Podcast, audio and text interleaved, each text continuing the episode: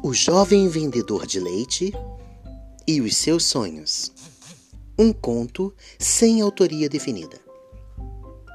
No sítio da família de Rogério havia algumas vacas e os pais dele lhe prometeram que assim que a sua vaquinha emprenhasse e tivesse o primeiro bezerro, ele poderia separar o leite excedente para vender na feira e assim ter seu próprio dinheiro.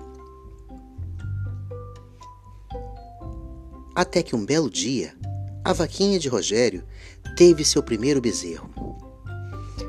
Após amamentar o bezerro, foi afastado e Rogério recolheu o primeiro galãozinho de leite de sua vaquinha.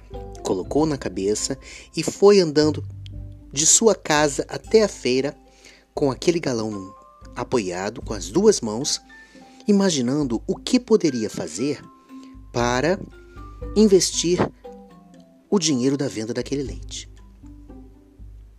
Eu acho que se eu investir em aves, poderei fazer um bom negócio. Comprarei uma galinha bem gorda e um galo bem forte, e dentro de algum tempo eu terei pintinhos, e esses pintinhos poderão crescer, se tornar frangos e galinhas gordinhas para que eu possa vender no mercado ou até mesmo vender os ovos dessas galinhas. Com o dinheiro da venda das galinhas e dos ovos, eu poderei investir em uma outra vaca ou em um outro animal. E assim aumentarei minha própria produtividade, podendo ter animais ovos, leite, tudo para vender na feira. Será excelente.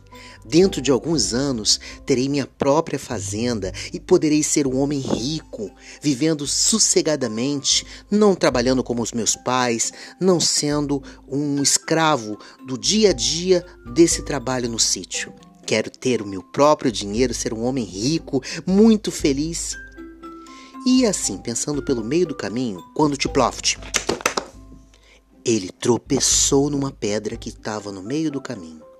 O galão de leite virou e ele viu todos os seus sonhos serem tragados pela terra quando o leite foi sugado ali naquele chão.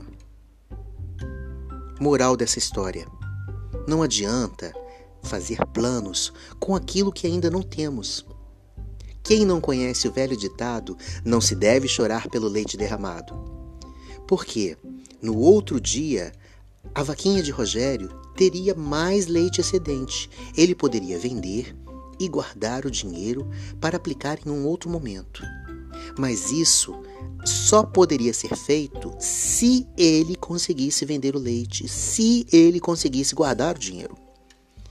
Não devemos fazer planos acreditando em algo que não é real, algo que não é palpável, para que possamos galgar nossos sonhos e ter nossa realidade frutífera.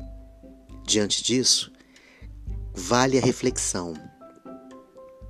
De sonhos, todos nós podemos ter, mas de realidade, nós precisamos viver. Espero que tenham gostado desse conto e até o próximo.